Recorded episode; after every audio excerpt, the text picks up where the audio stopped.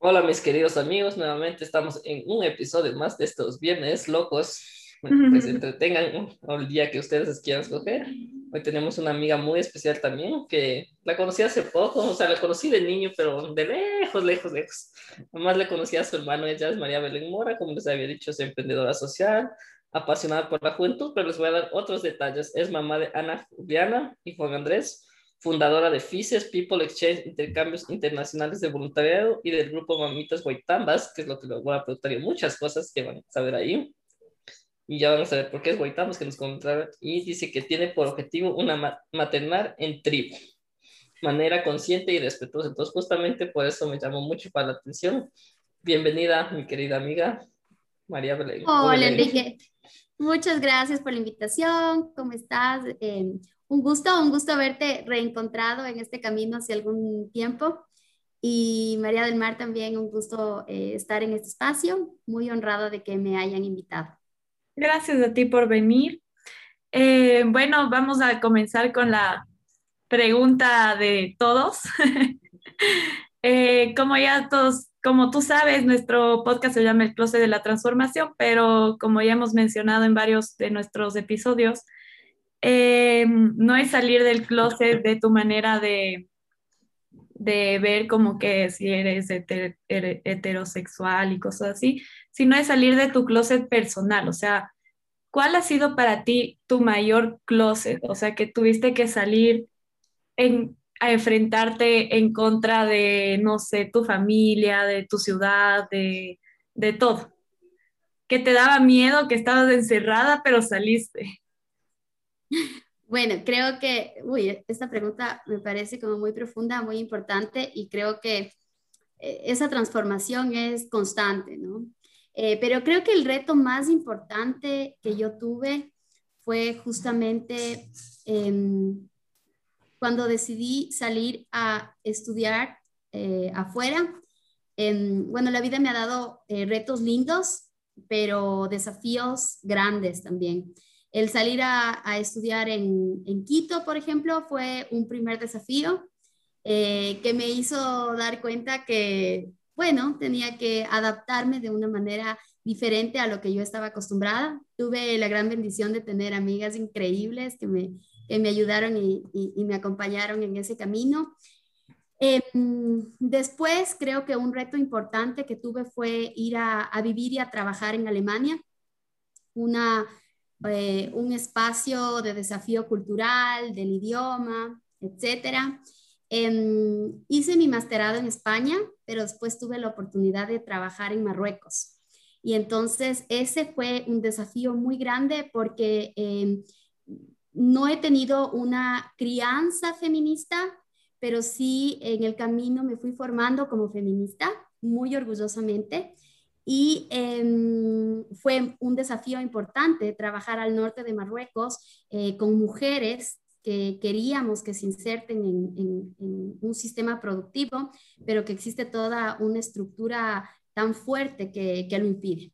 Em, todos esos, esos caminos eh, me han ido llevando a, a, transformarme constantemente, a salir del closet una y otra y otra vez, pero creo que criar un hijo probablemente es el desafío más importante que la vida me ha puesto enfrente.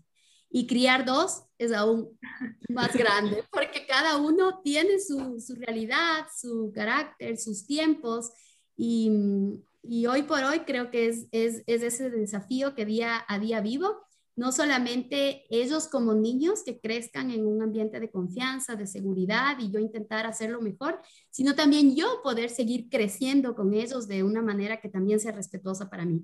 Y creo que ese es, ese es hoy por hoy mi, mi desafío más importante y, y mi closet radical del que salgo una y mil veces cada día.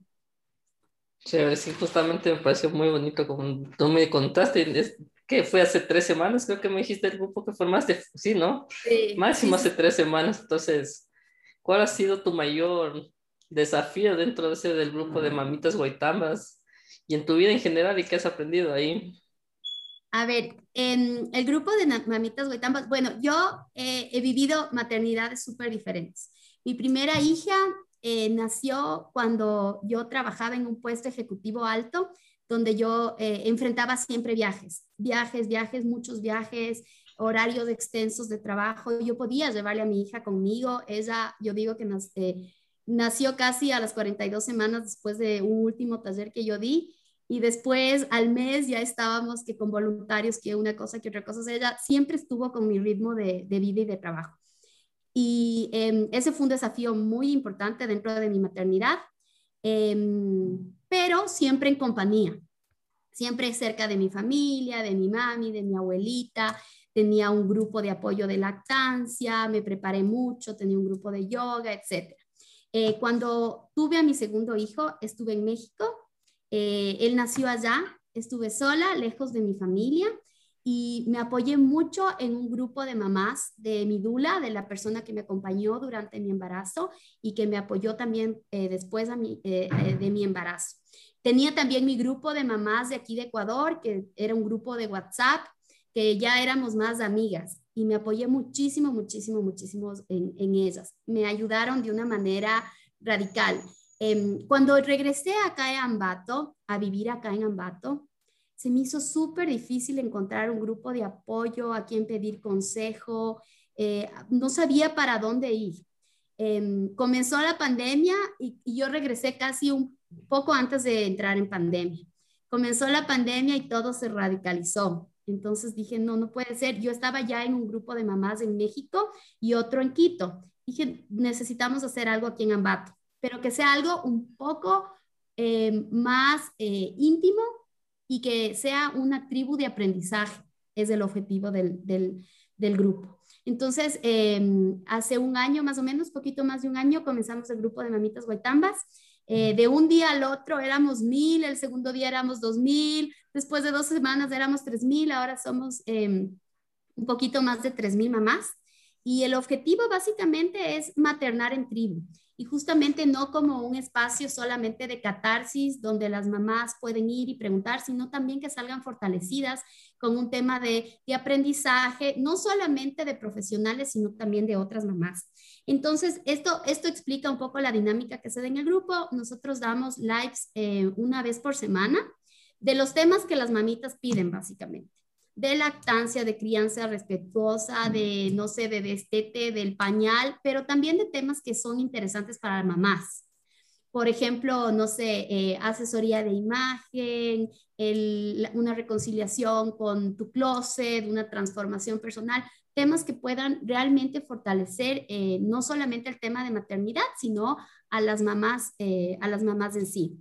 Em, y ha sido un espacio lindísimo de reencuentro con, con, muchísimas mamás ambateñas que muchas veces piensan que, que su problema con su, no sé, con su pareja o con sus hijos o tal es único y de repente te das cuenta que, que no, que todas las mamás compartimos de una u otra manera ese, ese desafío diario y que estamos eh, conectadas. Eh, justamente este es un espacio también de apoyo para las mamás cuando tienen problemas quizás un poco más graves, que no quieren que sean públicos y lo hacen eh, mediante post anónimos.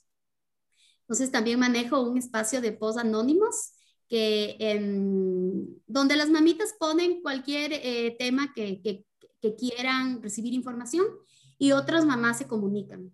Cuando son temas quizás un poco más delicados que las mamás no quieren poner público o tal, me mandan por interno y yo hago el contacto entre, entre, entre ellas.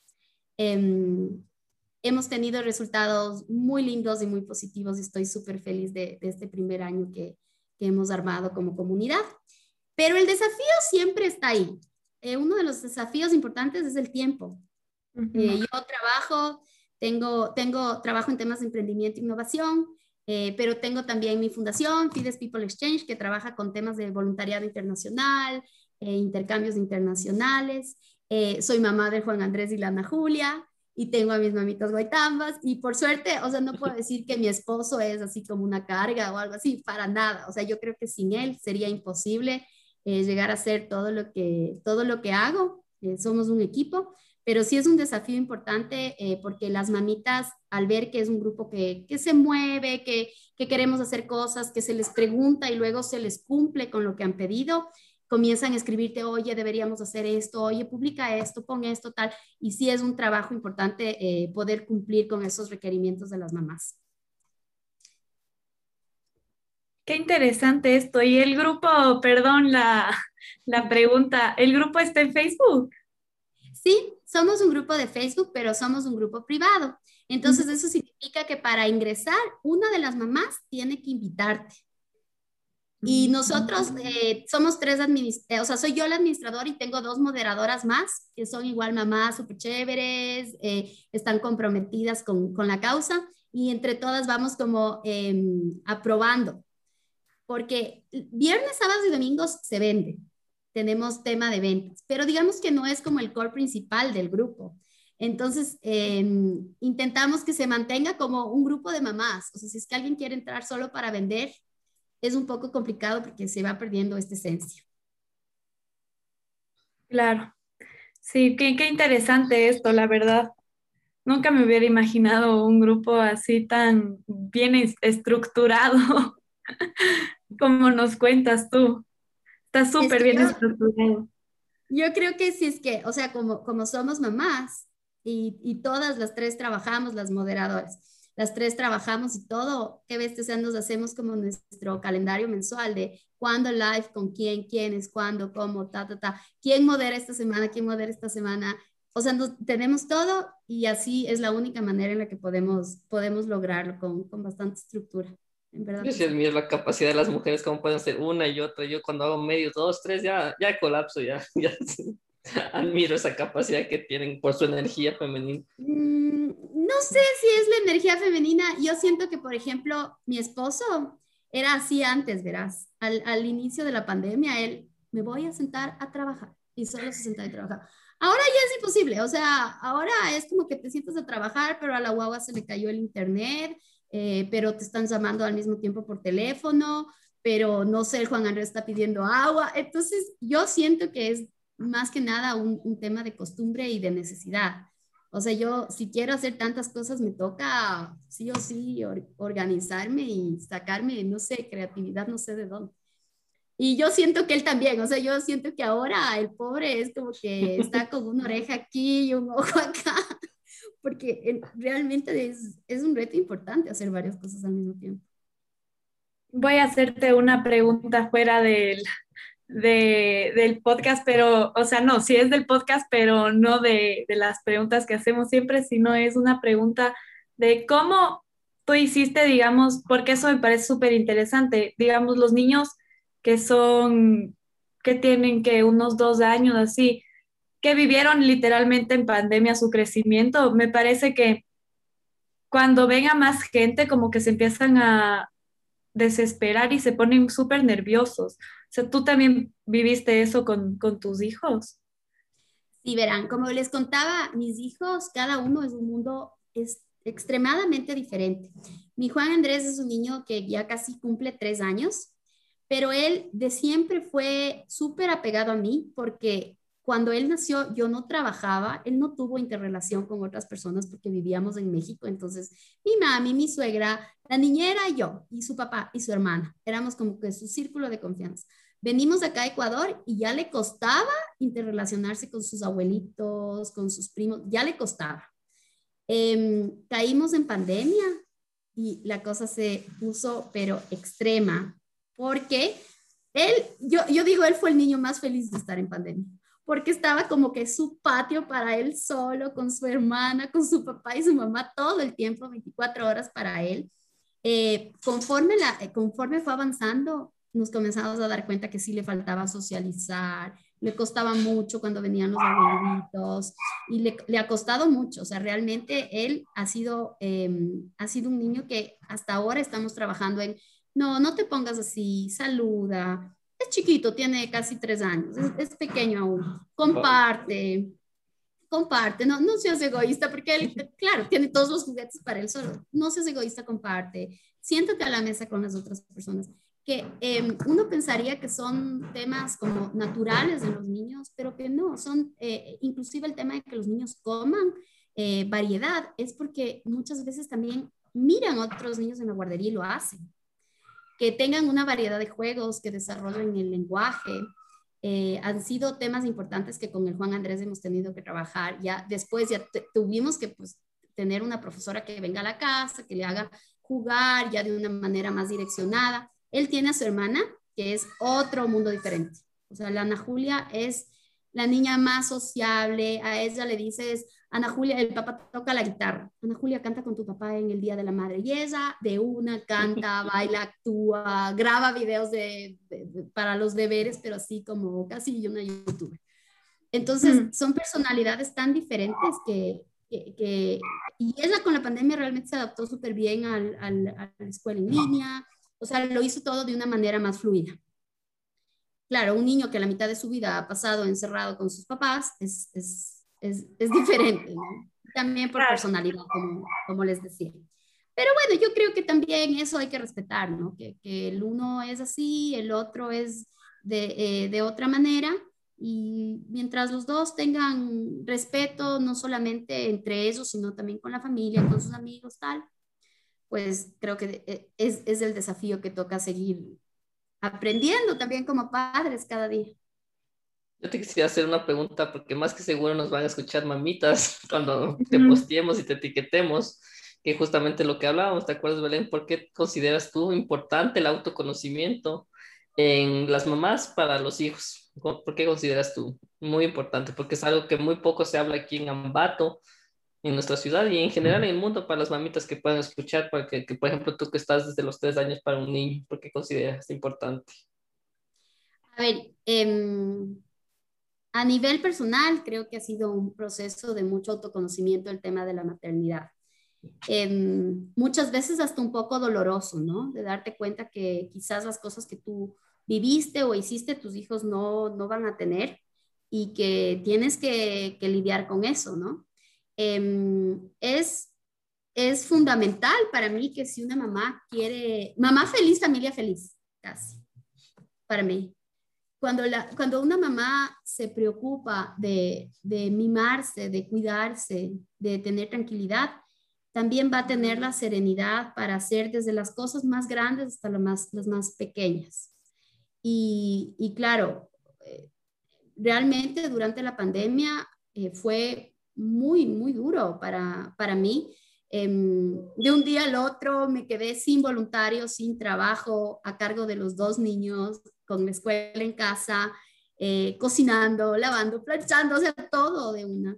Y para mí sí fue importante tener este autoconocimiento previo y preocuparme también de poder seguir auto, autoconociéndome para no caer.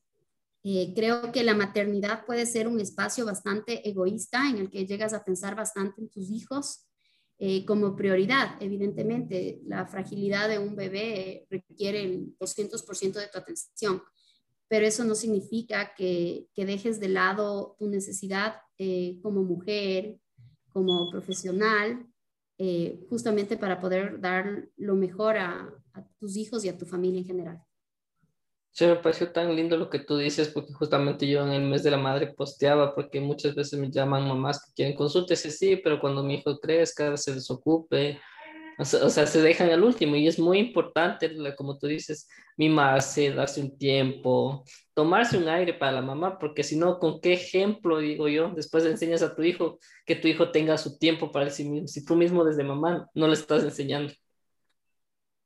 Sí, sí, sí, sí. O sea, digo, en la práctica resulta un poco más complicado. Yo soy súper feliz, por ejemplo, cuando puedo irme a hacer las uñas. y, y, son cosas, digamos, pequeñitas que para una adolescente puede ser una cuestión de cada semana, eh, pero para una mamá muchas veces puede, puede ser ese espacio de me desconecto de todo.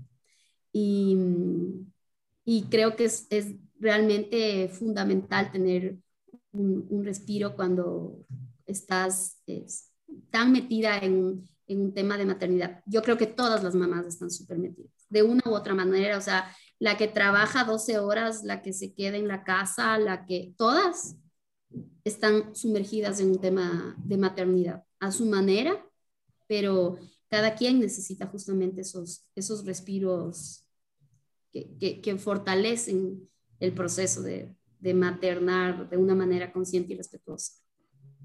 pero también hay, digamos, mamás, como en mi caso mi mami, em, que yo le digo, a ver, mamá, pero a ver, ándate a este lugar. Y me dice, pero tú quieres ir. Y yo, bueno, sí, sí quiero ir. Y me dice, prefiero que tú vayas y yo no ir. Y es como que, mami, no, anda tú, ya no voy yo, y anda tú. O sea, y pasamos en esa constante de que ella siempre me dice, es que yo prefiero que ustedes tengan esto a que yo tenga eso. Sí, creo que es ese sentimiento. Como que no sé, se ponen más. Sí, es un, no sé qué será. Verás, yo, yo, mi mami ha sido así, o sea, mi mami ha sido la mamá más dada del mundo, pero no, no, no, no, no conozco una, una mamá más dada que, que mi mami. Y, y, claro, ahora ya a la vejez le decimos, siéntate y no queremos que te levantes te vamos a servir todo, no te levantes, pero no, siéntate, no puedes levantarte.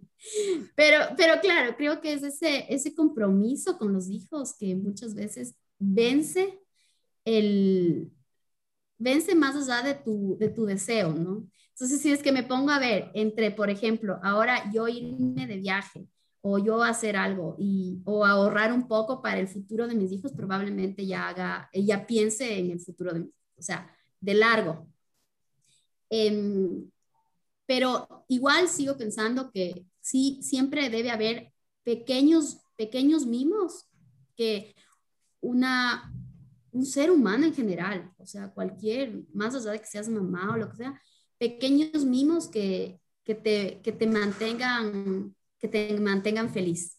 Pero sí que a las mamás nos cuesta más. Pero sí, yo les podré decir un poco desde la parte psicológica, se ve porque muchas veces los madres se identifican con el arquetipo, que es una forma de nuestro espíritu, con esa forma solo madre, como que no te puedes desprender. Y muchas veces yo he visto a madres, después ya cuando se van los hijos, se quedan con su esposo, ahí empiezan los verdaderos desafíos. O sea, se descuidaron tanto de su esposo que recién empiezan a conocerse ese dato. Y algunos, por ejemplo, en pandemia ya sus hijos se casaron y es como que no tuvieron de otras y es frente a frente verte a tu pareja. las que supieron medios saben canalizarlos. He visto chéveres desafíos, pero otros, por ejemplo, yo tengo unos pacientes me dijeron, fue tan lindo, ahora ya se, mi hijo creció, ya se va a casar y nos estamos reenamorando con mi esposo. Dice, es como que todos los días hacemos como una cita de amor en la casa, tan diferente, pero muy importante el equilibrio, o sea, en todo lo que hagas, no solo en cuidarte, en, en ser mamá, todo en equilibrio, digo yo. Sí, sí, sí, sí. O sea, es complicado, es complicado sobre todo, yo pienso, cuando los niños son chiquitos.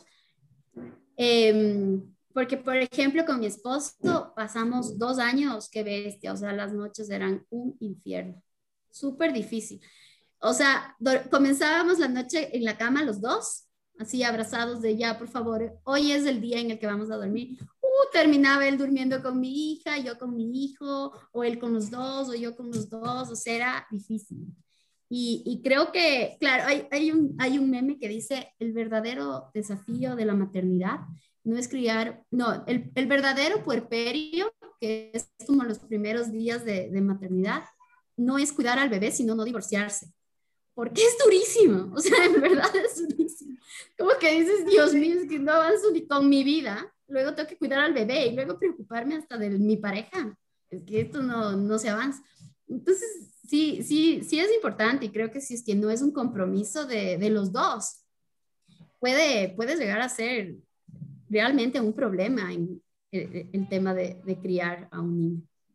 Los dos se embarazan. A mis compañeros hombres les digo, los dos se embarazan.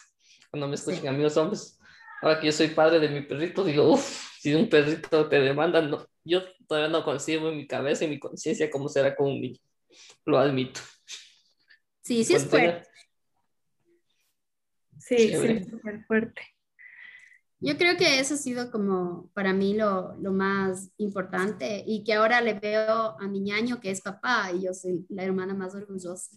Yo digo que bestia, si mi, si mi ñaño pudiera darle de lactar, le dan. O sea, es el más mimoso, como que le ve al hijo y el hijo obviamente le ve a él y también le brillan los ojos. Entonces, muchas veces yo pienso que, que como se criaba antes, un poco de la mamá se hace cargo, la mamá hace todo, las abuelas y todo, también era un poco egoísta con los papás, porque no saben lo que se pierden al criar un niño. O sea, es realmente la magia de, de ver crecer a un ser humano que, que te ama.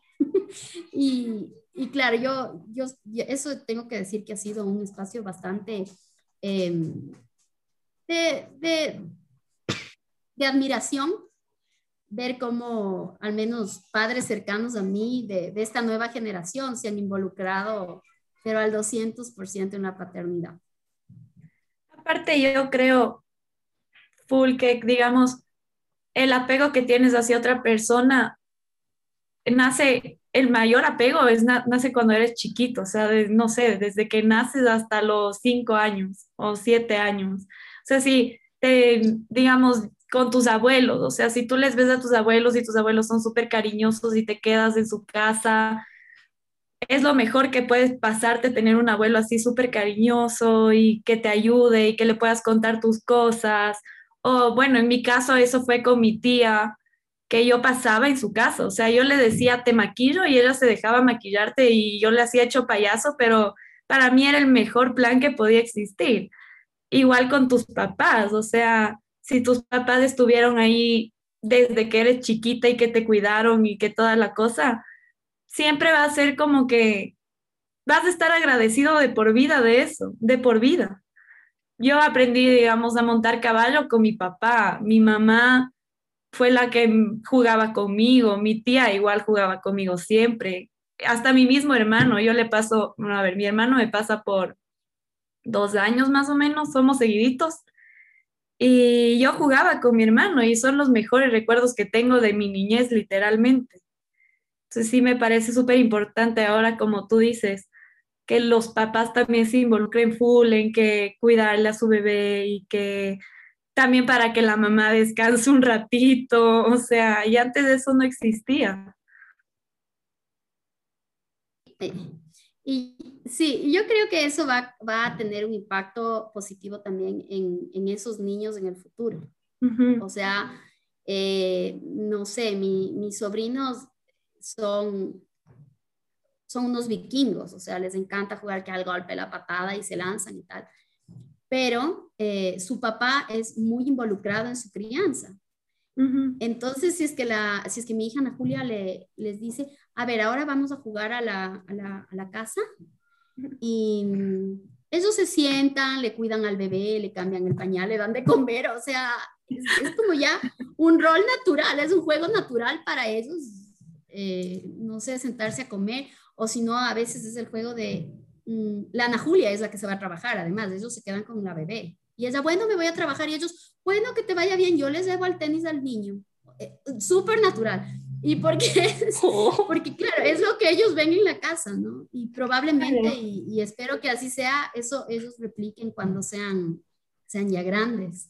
Eh, espero y tengo la confianza de que estos esfuerzos de, de, criar de una manera consciente en el presente eh, nos, nos, traiga buenos frutos de, en el futuro, porque finalmente esos serán quienes trabajen, quienes gobiernen y quienes eh, sean los actores de cambio en este mundo que está tan de cabeza en este momento. Sí, está de cabeza. Totalmente, como tú has dicho, o sea, necesitamos educar en el presente. Yo digo, como yo me enseñaron, todo en el presente y en el futuro se va construyendo en el presente. Me encanta a mí. Es una frase que me enseñó mi maestro cuando estuve en mi formación. Dijo, todo lo que tú quieras para, o sea, y una formación que estuve de meditación tántrica recién nomás un mes me decía, imagínate, dice Enrique, decía, imagínate de aquí tú a 80 años. ¿Cómo quieres ser tú en 80 años? ¿Quieres ser saludable? ¿Quieres tener buena alimentación, digestión, emocional? ¿Cómo quieres ser? Dice, todo eso pon una lista o visualízate, pero trabaja en este día todo lo que tú quieras y, todo es lo que estás haciendo tú. Para los líderes de mañana los estás educando ahora, de esos pequeños actos que pueden ser. Entonces, nuevamente, mi querida amiga, agradecerte por tu espacio, tu tiempo, por ayudarnos a abrir más puertas, posibilidades, crear un mundo de más conciencia para las personas y los, y los futuros niños. Te felicito por tu labor y me quedo muy feliz yo saber que se están gestando proyectos así en mi hermosa ciudad de Ambato. Sí, no, yo, yo muy honrada de, de estar con ustedes. Eh, me encantó su, su, podcast. Justo le había escrito al, al Enrique decir que me, parece impresionante la capacidad de, que, que, ahora esta virtualidad nos da de poder contactar con gente de todo lado y poder aprender de una manera tan acelerada acerca no solamente de, temas holísticos, sino de, del mundo, ¿no? mundo que, está, que es tan amplio ahora. Así que les felicito, creo muchísimo en el potencial eh, de Ambato, creo mucho en la fuerza de, trabajo y en la fuerza de, del ambateño. Nos levantamos de un terremoto como los grandes, así que em, así cada día nos levantamos para hacer esta, esta ciudad mejor y dejar súper en alto lo que significa ser ambateños. Así que también em, mis sinceras felicitaciones por lo que hacen y espero que, que sigan adelante con este proyecto tan chévere. Gracias, Belén. Ha sido un gusto. Me quedo contenta con tus proyectos, la verdad. Me parecen súper interesantes. No sabía que existían cosas así. Bueno, yo también tengo 20 años todavía. Em, y muchas gracias por estar aquí. Un gusto, muchísimas gracias. Les voy a comentar un poco. Último invitado de temporada, que tenemos a Alfonso Guerrero, que es un coach mexicano él trabaja en el área de coaching, curso de milagros, ayuda a las personas para aceptar transformar a través de preguntas y un curso de milagros. Entonces, como les dije, es nuestro último invitado de temporada, donde nos va a comentar. Les agradecemos por todas las escuchas, todos los episodios y comentarles la siguiente temporada. Va a ser un poco diferente, va a ser temas que hemos ido conversando con María del Mar, temas, entonces también quisiéramos hacer comentarios. No sé qué quisieras tú decirles como antes de cerrar nuestro último episodio la próxima semana, María del Mar. Para darles un sneak peek de lo que va a ser nuestra próxima temporada, van a ser temas que son muy escuchados por la, por el literal por todos, o sea, que esta pandemia nos ha hecho ver a mí y a Enrique y también a otras personas. Uno, uno de los temas que vamos a llevar, les voy a, a decir para que ya se vayan intrigando un poquito, va a ser el ego, y así muchísimos temas más como la energía femenina y la masculina y vamos a llamar igual. Me acuerdo que hablamos otra vez y también un poco, le decíamos un poco también cuando el sentimiento de culpa que a veces tienes por responsabilizarte como adulto, entre otras cosas, que el, amor, como dijo María del Mar, cuál es la diferencia entre ego y amor, y algunos temas, entonces como les dijimos, vamos a cerrar con un invitado muy especial, para mí fue justamente Alfonso Guerrero, les voy a hacer publicidad, que, que él fue uno de los autores que me ayudó a salir de mi closet, porque de mi preferencia sexual trabajando, cuando me dijo, qué miedo tienes de ir a un infierno, no ha sido ya suficiente vivir en tu infierno de miedos, prejuicios contra ti mismo, entonces nuevamente agradecerles, les esperamos en nuestro siguiente episodio. Gracias. ¿Estás aquí porque quieres ser auténtico contigo mismo y vivir una vida libre? Si tu respuesta es sí, estás en el lugar correcto. Bienvenido a nuestro podcast El Closet de la Transformación. Porque en algún momento todos tenemos que salir de nuestro closet para ser nosotros mismos. En este podcast vamos a hablar sobre transformación personal, bienestar integral, la vida y sus retos, además de conciencia, propósito de vida, cuál es tu closet y cómo salir de él. ¿Te atreves a ser tú mismo?